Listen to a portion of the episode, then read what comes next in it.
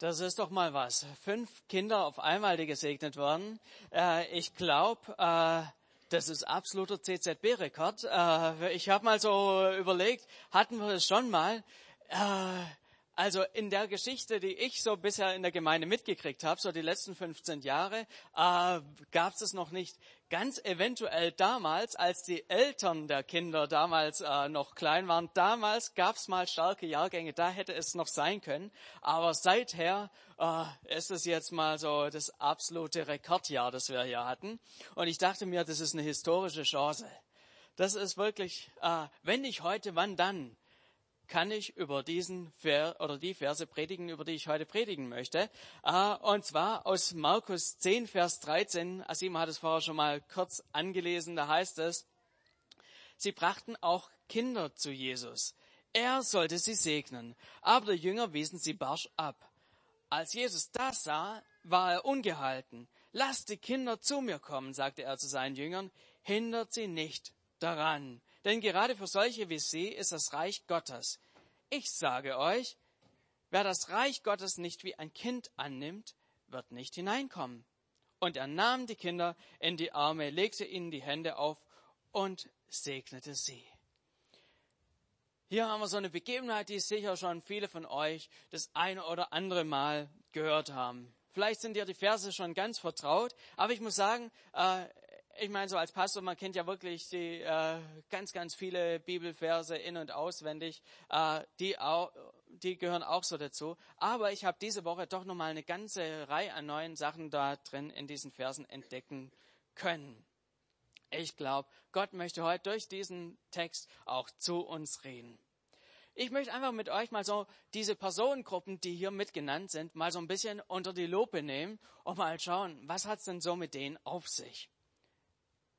Und es geht ganz am Anfang von diesem Text los. Da heißt es schon am ersten Wort, sie.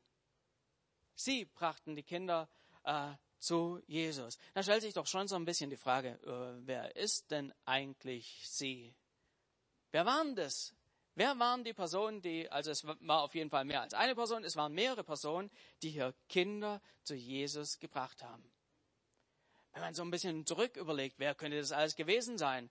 Waren das vielleicht so ein paar äh, Mütter, die da das, denen das ganz wichtig waren, die da so ein bisschen die Ellenbogen ausgefahren haben mit den Kindern auf den Arm und sich da den Weg vorgearbeitet haben? Oder war das vielleicht so eine, wie soll ich sagen, so eine Kindergartengruppe, wo da die Kinder von den Erziehern äh, hingeschickt worden sind?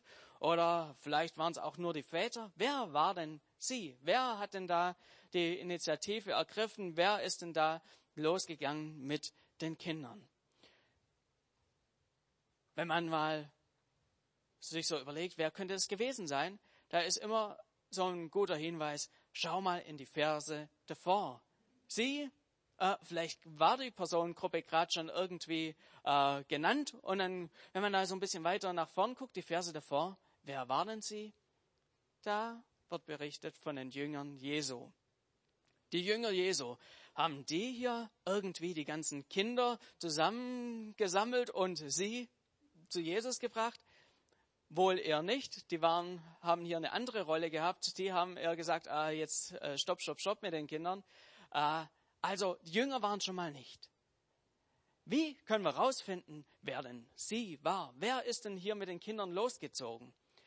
Es gibt da immer so ein paar Möglichkeiten, daran zu gehen. Zum einen äh, ist ja im Neuen Testament ist es so, dass vier Bücher, die ähm, vier Evangelien, allesamt ja ähm, berichten darüber, was Jesus so hier erlebt hat. Und man kann mal so in den anderen drei Evangelien schauen, was haben denn die anderen geschrieben? Hilft uns das weiter? Und ich habe da mal so geschaut und im einen Buch steht, Mann brachte die Kinder zu Jesus im anderen, sie brachten die Kinder zu Jesus. Ha, das hilft nicht wirklich weiter an dieser Stelle. Aber es gibt noch andere Möglichkeiten. Es gibt auch die Möglichkeit, mal ein bisschen in die Grammatik reinzugucken. Lässt sich da vielleicht irgendwas rauslesen? Oder andere historische Quellen, dass man da dem Ding einfach mal ein bisschen auf die Spur kommt. Und wenn man da mal näher in die Grammatik reinschaut, dann fällt da schon mal eines auf. Diese Form, wie das hier im Griechischen dasteht, das Neue Testament ist ja in Griechisch verfasst worden, deutet schon mal darauf hin, dass es keine Gruppe aus lauter Frauen sein konnte. Weil äh, wenn es lauter Frauen gewesen wären, dann wäre da ein anderes Wort gestanden. Also es waren nicht nur Frauen, es müssen auch Männer dabei gewesen sein. Es könnte sein, dass es eine reine Männergruppe war, aber nur Frauen waren schon mal nicht. Hilft uns auch nicht wirklich weiter. Wer waren denn sie? Da hilft's einfach mal im Neuen Testament zu schauen, was war denn sonst damals so üblich? Und wenn wir da einfach mal Jesus, über Jesus ist relativ viel geschrieben, wenn man ihm also unter die Lupe nimmt, wie war das denn bei ihm mit seiner religiösen Erziehung? Da kommt man ein Stück weiter. Schon damals, als Jesus acht Tage alt war, hat man ihn auch in den Tempel gebracht, um ihn beschneiden zu lassen, so wie es damals Sitte war. Und wer hat ihn gebracht? Maria und Josef. Da merken wir schon, okay, das war wohl damals schon üblich, dass Eltern gemeinsam auch da äh, an solchen Stellen, wo es darum ging, zu segnen und so weiter, gemeinsam unterwegs waren.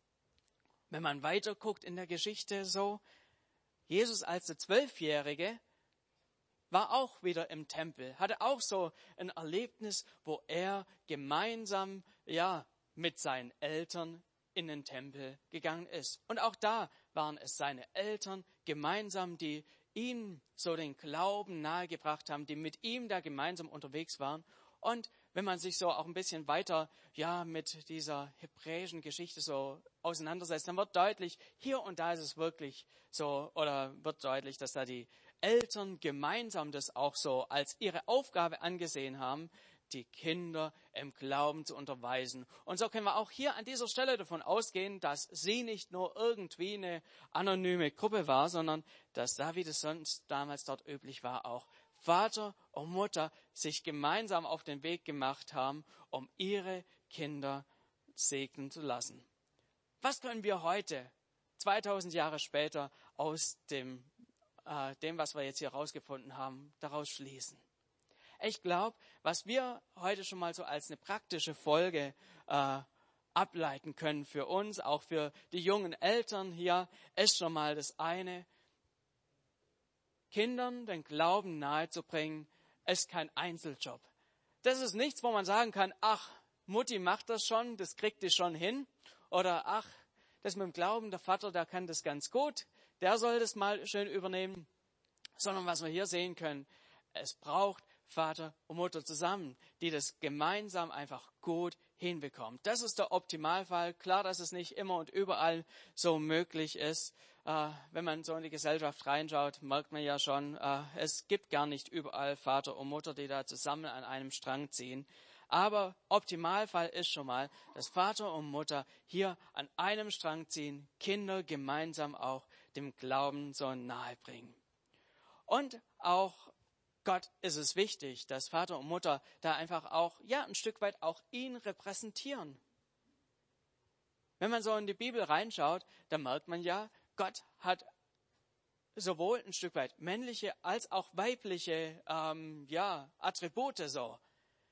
Wenn wir so die Bibel lesen, Vater unser im Himmel, so das Vater unser wird schon deutlich, hey, Gott ist ein Vater. Aber wenn man zum Beispiel reinschaut, in Jesaja 66 ist so eine klassische Stelle, da sagt Gott seinem Volk zu, wie eine Mutter ihren Sohn tröstet, so tröste ich euch.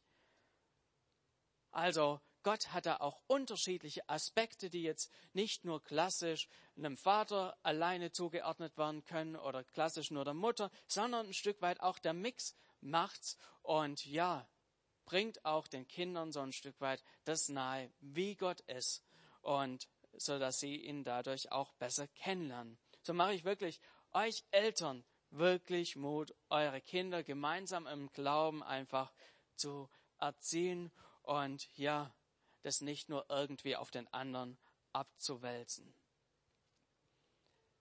Die Eltern damals wollten, dass Jesus die Kinder segnet dass er für sie betet, sie in den Arm nimmt und ähm, seine Hand auf sie legt und sie segnet, damit Gottes Segen auf dem Leben von dem Kind ist, dass Gott das Kind beschützt.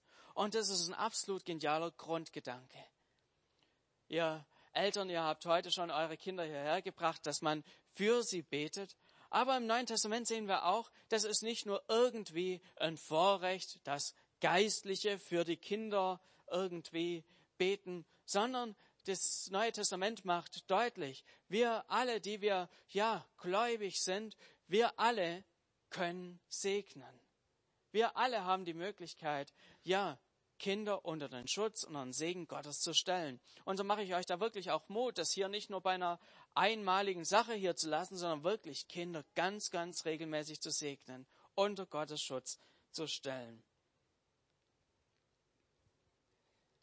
Soweit einfach mal zu der ersten Gruppe, die wir haben, Sie, die Eltern, und dann mal zur zweiten Personengruppe, die wir hier drin haben, äh, oder zur zweiten aktiven Personengruppe erstmal, und zwar die Jünger. Es waren ja die Leute, im Kern waren es zwölf, aber es gab auch noch einen weiteren Kreis von 120, die mit Jesus unterwegs waren, die Jesus intensiv geschult hat, die ja, sie waren rund um die Uhr in der Nähe von Jesus. Jesus hat sie intensiv einfach an eine Seite genommen, um ihnen alles Mögliche beizubringen, was ihm wichtig war.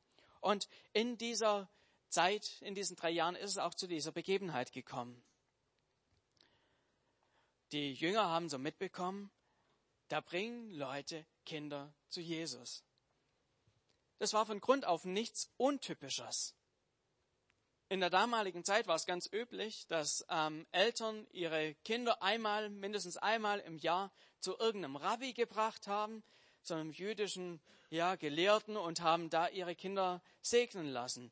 Und so war es jetzt auch nichts Untypisches. Auch Jesus hat man Rabbi genannt, Lehrer. Komm, bete du für unsere Kinder. Aber diese Jünger haben gedacht, das muss jetzt wirklich nicht sein. Jesus hat so viel zu tun. Jesus muss jetzt nicht nach den Kindern schauen. Jesus war damals, wie soll ich sagen, äh, ein absoluter Influencer. Also es war der, jeder wollte irgendwie ein Selfie mit Jesus äh, hinkriegen. Der war einfach absolut angesagt und man hat alle möglichen ja, Fragen an Jesus herangetragen. Heute wird man, äh, wenn er heute gelebt hätte, dann würden sie fragen, Jesus, wie siehst du das mit dem Brexit? Äh, sollen wir die Flüchtlinge ins Land lassen? Jesus, wie siehst du das? Was sagt denn dein, äh, was sagt denn der Vater im Himmel dazu? Können wir die AfD wählen oder doch nicht? Viele wollten solche Sachen von ihm wissen. Auch politisches Zeugs war da wirklich durchaus drunter. Sollen wir die Steuern an die Römer zahlen oder nicht und so weiter. Alles Mögliche ist an Jesus herangetragen worden. Und dann kamen auch noch die Eltern mit den Kindern. Und die Jünger dachten sich, Jesus, wir, das unwichtige Zeug müssen wir jetzt einfach mal von dir fernhalten. Jesus, du musst dich auch ein bisschen konzentrieren können. Gönn dir mal ein bisschen Ruhe. Kinder muss jetzt nicht unbedingt sein. Und da stellt sich natürlich die Frage, wie konnte es kommen, dass es eigentlich die Jünger ja eigentlich ganz gut gemeint haben, aber dass Jesus so deutlich eingreifen musste. Es liegt der Schluss nahe, dass es irgendwas mit Werten zu tun haben musste. Wir alle haben ja unsere Werte und aufgrund unserer Werte handeln wir auch wenn es uns vielleicht gar nicht so bewusst ist, jeder von uns hat Werte und dementsprechend haben wir unsere Prioritäten, ob bewusst oder unbewusst. Wenn gerade eben der Tatort am Anfang ist, gerade eben geht's los, die Anfangsszene, und in dem Moment klingelt dein Telefon. Da bist du in, ja, wie soll ich sagen, da stellt sich heraus, was für Werte du hast. Wie viel ist der, der Tatort wert und wie viel Tante Erna, die gerade in dem Moment anruft? Oder wenn du dein Weihnachtsgeld bekommst, äh, da wird deutlich, wie sind deine Werte? Wofür wird das Geld eingesetzt? Für allerlei Geschenke? Oder siehst du es als die Möglichkeit an, nochmal extra was in die Rente einzubezahlen? Oder gibt's neues Handy für dich? Oder wie auch immer. Wir alle treffen unsere Entscheidung aufgrund von Werten. Und so auch die Jünger. Die hatten auch ihre Werte. Ihre Werte waren wohl, ja, dass Jesus Ruhe braucht, dass es wichtig ist, und die Kinder, ja, dass es eben nicht so wichtig ist, dass alle möglichen Themen wichtig sind, die für die Erwachsenen auch wichtig sind und die Kinder, ja, in der Werte, im Werteranking irgendwo weiter hinten kommen. Aber scheinbar hatte Jesus hier andere Werte. Ihm waren andere Dinge wichtig. Und wenn wir mal so ins Alte Testament reinschauen, wo die Werte Gottes einfach mal so aufgelistet sind, da merkt man, was ihm wichtig ist. Und das Alte Testament geht sehr wertschätzend mit Kindern um. Da heißt es, dass Kinder ein Geschenk Gottes sind. Da heißt es, dass Gott sie schon von, im Mutterleib bildet, dass sie wertvoll sind, dass sie geliebt sind und so weiter. Ganz, ganz viele Stellen in diese Richtung. Und das waren die Werte, mit denen Jesus unterwegs war, die Jesus wichtig waren, die sein Handeln bestimmt haben. Da stellt sich doch die Frage, wie konnte es sein, dass die Jünger ganz andere Werte hatten als Jesus? Ich glaube, das hängt ganz, ganz eng damit zusammen, wie auch ein Stück weit die ganze Kultur geprägt war. Wie damals eben über Kinder gedacht wurde. Und es war in der Tat damals so, dass in dieser Kultur, als die Jünger lebten, um ja das Jahr, das war ungefähr das Jahr 30 nach Christus, dass da eben in dieser hebräischen Kultur sich so ein bisschen eingeschlichen hat, ja, Kinder sind nicht so wichtig. Kinder werden wichtig, ja, wenn sie dann vielleicht so 10, 12 sind, da geht's dann so richtig los, dass man ihnen mit dem Thema Glauben auch was beibringen kann. Davor lässt man die schon irgendwie mitlaufen und ja, ist schon, schon nett, aber hat nicht so die Relevanz. Aber ab 12, da waren Kinder wichtig. So, das war damals das Denken. Und äh, dieses Denken haben sie scheinbar mit übernommen aus ihrer ganzen ja, Kultur raus. Aber Jesus hatte ja ein anderes Denken. Und ich denke, das ist eine ganz wichtige Sache für uns heute. Dass wir immer wieder auch unsere Werte ähm, überprüfen, schauen, wie sieht es denn mit den Kindern in unserer Gesellschaft aus? Haben die bei uns sind die gut im Ansehen oder laufen die eben gerade noch so mit? Werden die wertgeschätzt oder ja, komm, lass mal die Kinder? Ich glaube, das muss jeder für sich auch so ein Stück weit ähm, ja schauen, welchen Wert Kinder bei einem selber so im Leben haben. Ähm, wir haben momentan in unserer ganzen Gesellschaft haben Kinder schon mal einen sehr hohen Stellenwert. Das ist positiv, aber es kann auch immer wieder sein, dass sich eine Kultur wandelt, dass plötzlich Kinder auch im Laufe von wenigen Jahrzehnten eher so wieder in den Hintergrund treten. Und ich glaube, da müssen wir einfach auch vorsichtig sein und es mit auf dem Schirm haben, dass wir einfach darauf achten, dass Kinder einfach ihren Wert einfach auch behalten. Da sollten wir einfach mit äh, drauf achten. Auch diejenigen, die vielleicht keine Kinder haben, dass man eben nicht wie die Jünger, die hatten auch keine, äh, das nicht nur so, ach, die Kinder, sondern dass man da wirklich auch mit dem Blick Jesus unterwegs ist. Ja, soweit einfach mal zu den Jüngern. Die Kinder sind so die nächste Gruppe, die wir hier haben. Über sie wissen wir ganz wenig.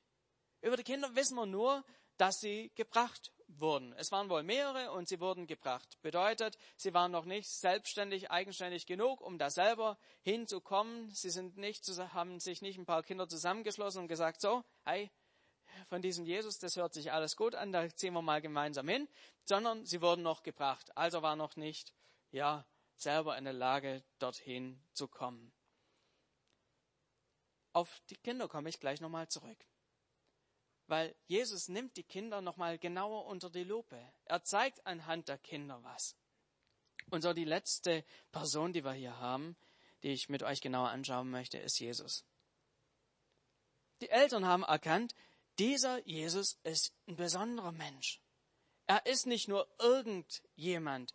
Das hat eine Auswirkung, wenn er für unsere Kinder betet, wenn er sie segnet, wenn dann wird was in dem Leben der Kinder passieren. Dieser Mensch, dieser Jesus hat eine enge Verbindung zu Gott und wenn er für die Kinder betet, dann werden die Kinder, ja, unter einfach einem positiven Einfluss sein. Das waren, das haben die Eltern sofort bei diesem Jesus erkannt. Und Jesus sagt hier nicht nur diesen bekannten Satz, lasst die Kinder zu mir kommen, sondern er fängt eine kleine theologische Abhandlung hier an einzubauen.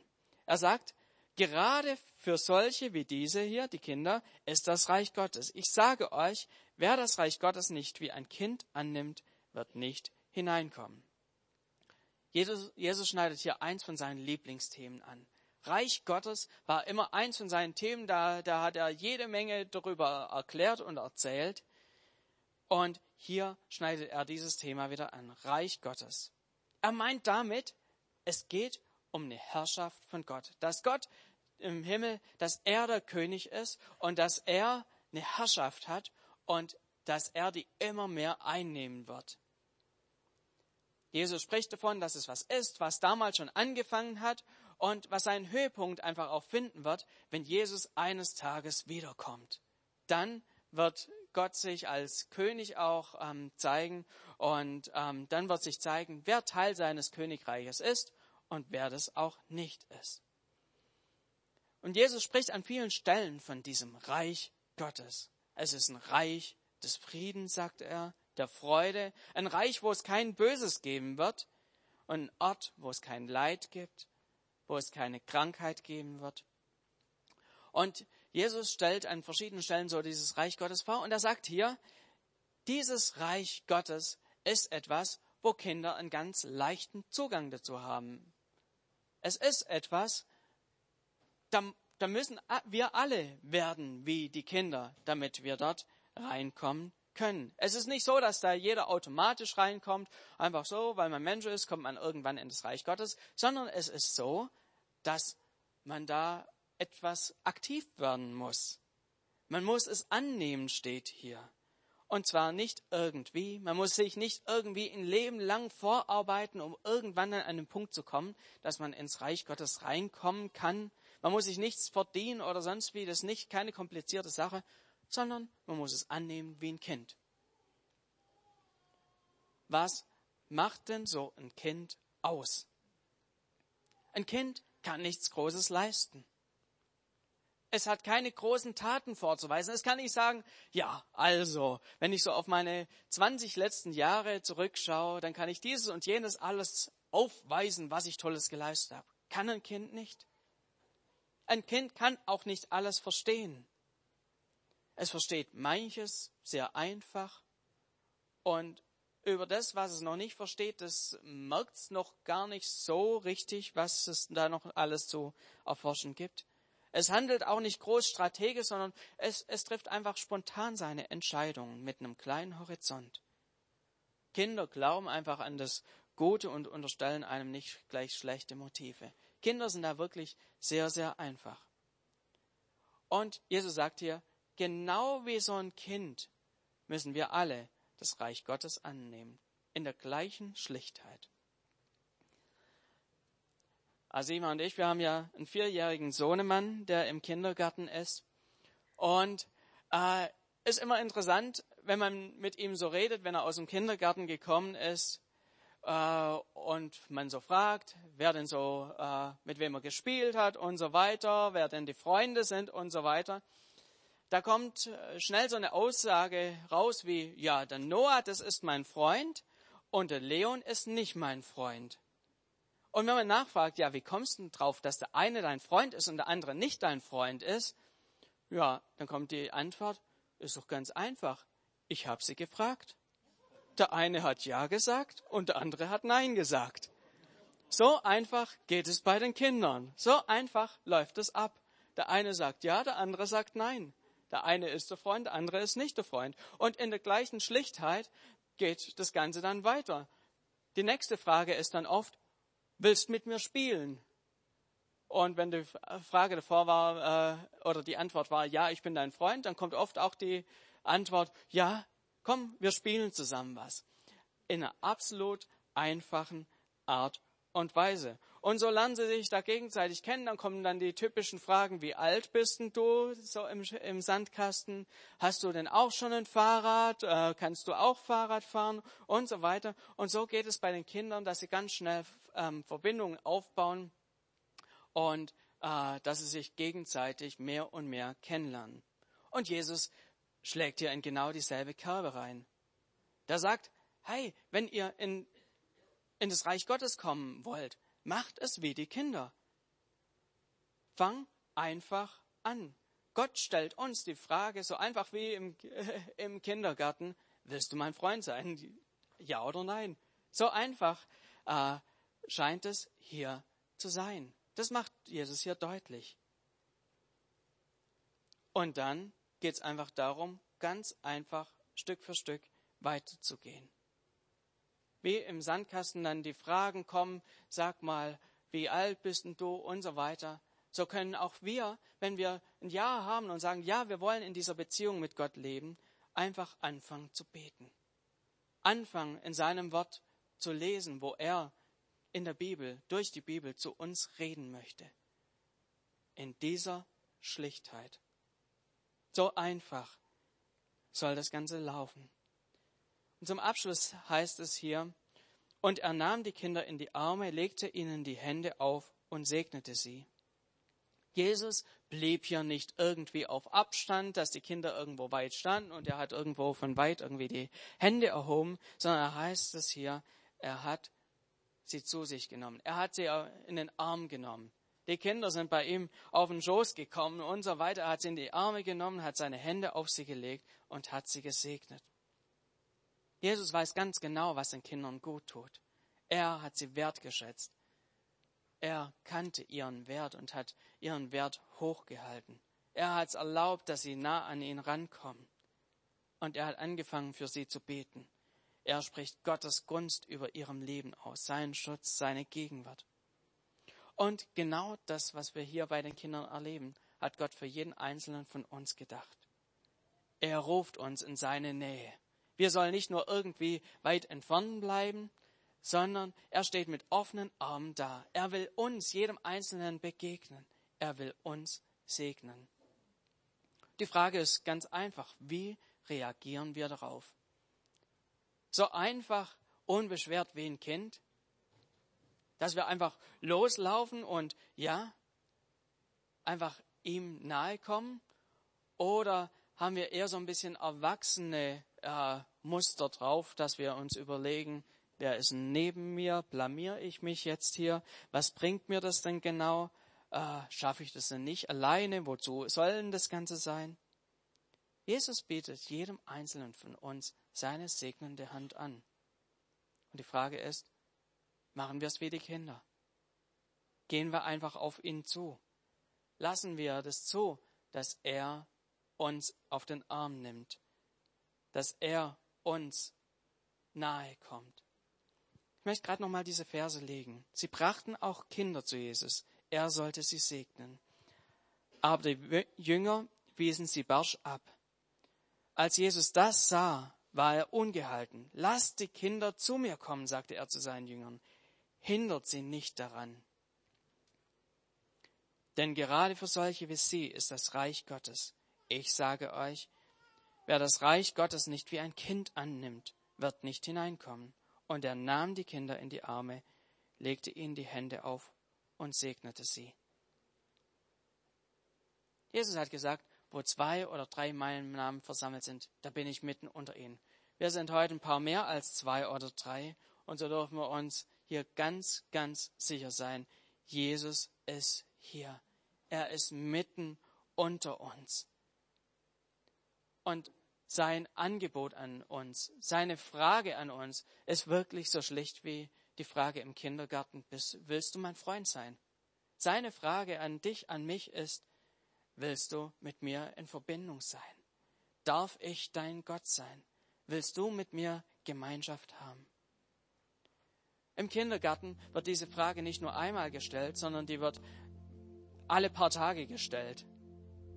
Und ich glaube, Gott fragt auch heute dich. Vielleicht bist, hast du diese Frage schon 20 Mal mit Ja beantwortet, aber Gott fragt dich heute wieder neu. Hey, wie sieht's denn bei dir aus? Willst du in dieser Beziehung mit mir leben? Darf ich dein Gott sein? Willst du mein Kind sein? Und wir haben da die einfache Möglichkeit zu sagen, ja, ich bin hier. Ja, ich will. Oder wir können sagen, ach, nichts für mich. Aber Gott ruft jeden Einzelnen von uns. Gott klopft an unsere Herzenstüren an. Er fragt, er will es, er wünscht sich diese Verbindung mit dir und mit mir. Und ich lade euch einfach ein, dass wir jetzt in diesem Moment, wenn wir jetzt so hier diese Chance haben, diese Frage wieder neu gestellt bekommen, einfach Gott darauf antworten. Lade euch ein, einfach die Augen zu schließen und so dass wir hier miteinander beten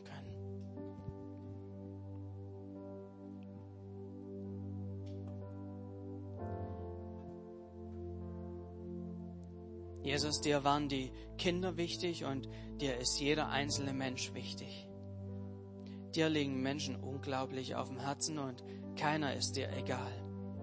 Und so klopfst du uns immer wieder an unsere Herzenstür und fragst nach, hey, wie sieht's bei dir aus?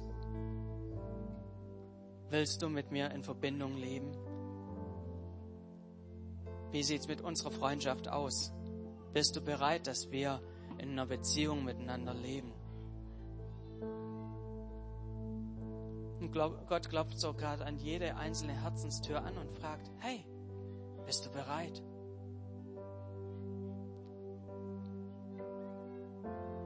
Vielleicht hast du diese Frage noch nie mit Ja beantwortet. Dann ist heute deine Chance, mit Gott in Verbindung zu kommen.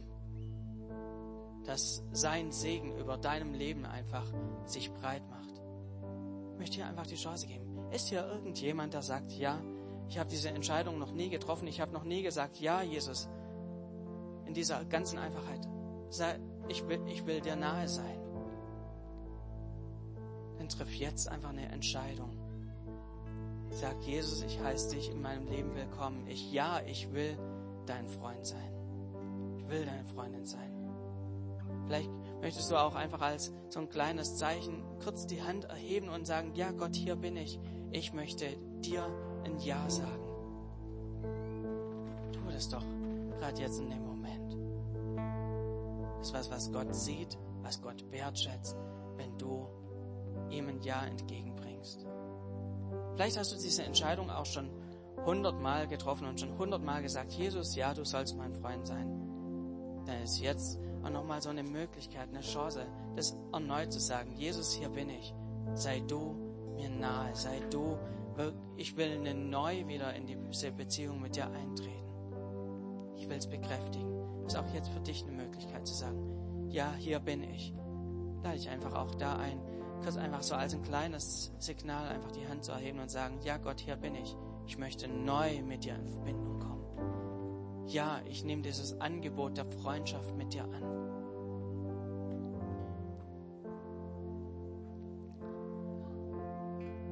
Vater, du bist es, der uns ruft und ich danke dir für jeden Einzelnen, der hier innerlich was festgemacht hat, diese einfache Frage von dir mit einem Ja beantwortet hat. Jesus, so möchte ich da wirklich jeden Einzelnen segnen, der diese Entscheidung zum ersten oder zum, ja, zum mehreren Mal jetzt schon getroffen hat. Jesus, kehr du mit deinem Frieden in das Leben ein. Komm du mit deiner Nähe in das Leben rein, sodass jeder Einzelne spüren kann, dass du ein lebendiger Gott bist, der nahe ist, dass es einfach ist, dir zu begegnen. Amen.